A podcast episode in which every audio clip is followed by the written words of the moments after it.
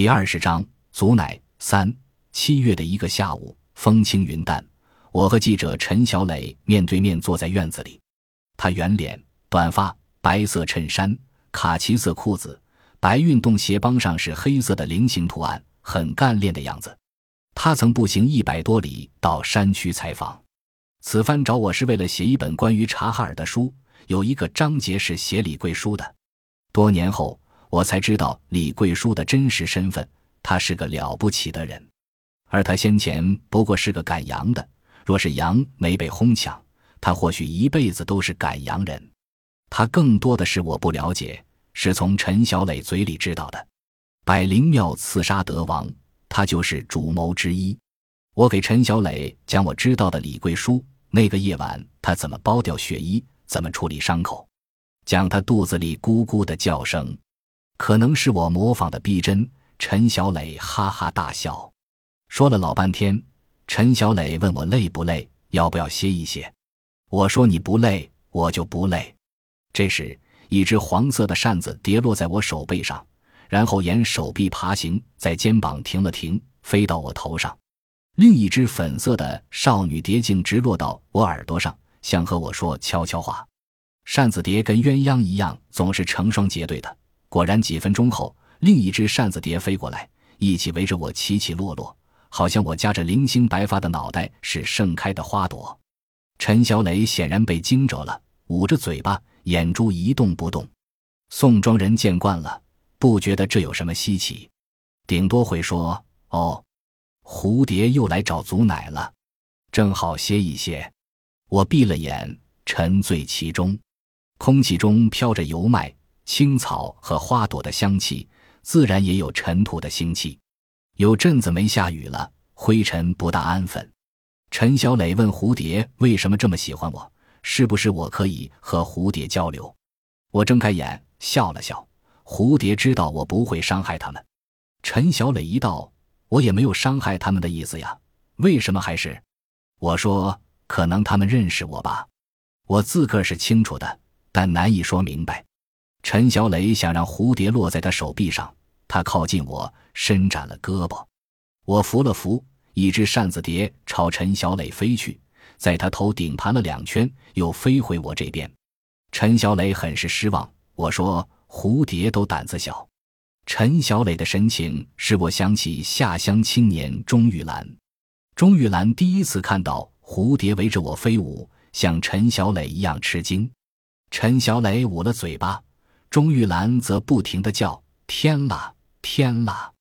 陈小磊的声音像苹果脆生生的，钟玉兰的声音则似香蕉细腻柔弱，因而她的惊呼有余音绕梁的效果。她是上海人，纤细如竹。她没学过医，下乡时带了本《临床诊断》，那是为自己准备的，万一有个头疼脑热，自己可以诊疗。他带的书被队长看见了。选人去公社卫生院培训，就推荐了他。他第一次看女人生产是在培训期间。那个妇女送到卫生院，羊水已经破了。她是花地生，出来的是一手一脚。妇女个头较高，骨盆也适中，只是围观的人多，七嘴八舌，加剧了她的紧张，叫喊声都变了调。接生的是卫生院的医生，没有太多经验，出的汗比产妇还多，整个人像淹在水里。产妇昏迷，医生急了，拽住婴孩的腿，猛地一拉，婴孩的身子倒是拽出来了，但脑袋留在了子宫，鲜血喷射，医屋人都慌了，情况危急，卫生院派人喊我，是喊而不是请。那时我接生没那么自由了，多半都是偷偷的，大白天喊我，还是在卫生院，更是破天荒。我不在乎走路还是坐车。只要让我接生，怎么都行。我到了那儿，产妇的呼吸已经微弱，一堆人正手忙脚乱的止血。也许没我的帮助，血也能止住，但肯定没那么快，那么及时。婴孩的头还在妇女肚子里，没人敢动手。我没用别的工具，我的柳叶手就是最好的工具。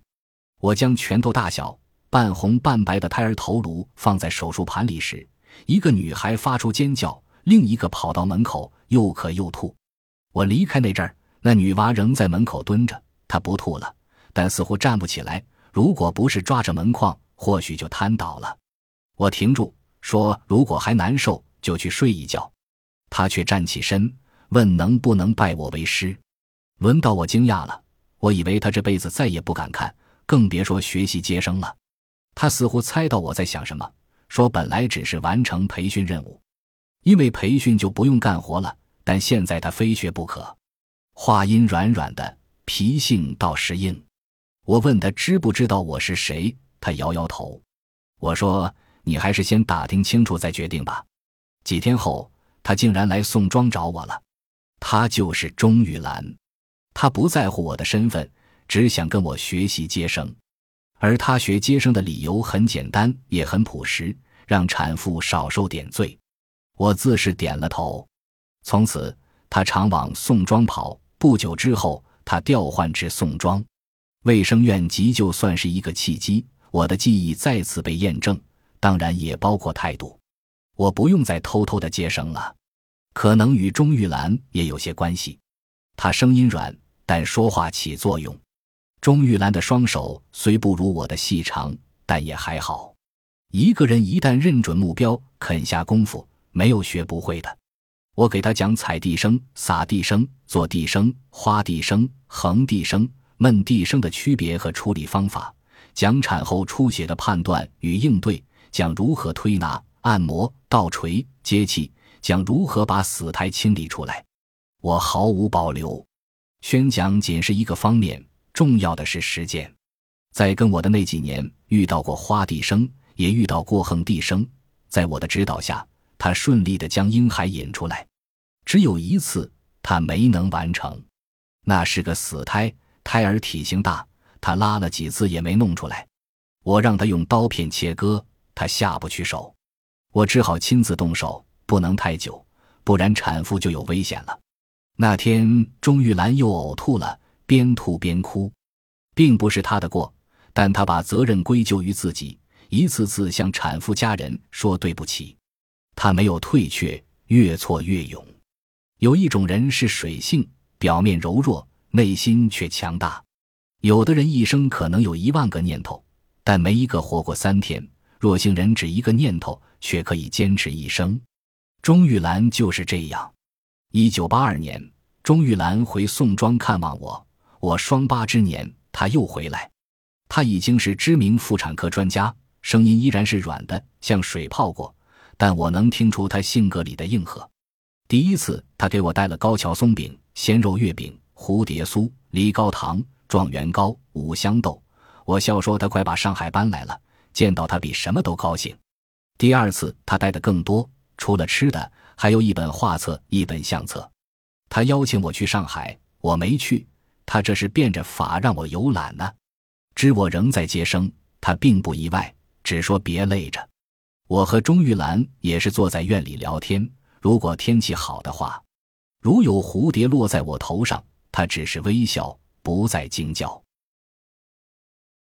本集播放完毕，感谢您的收听，喜欢请订阅加关注，主页有更多精彩内容。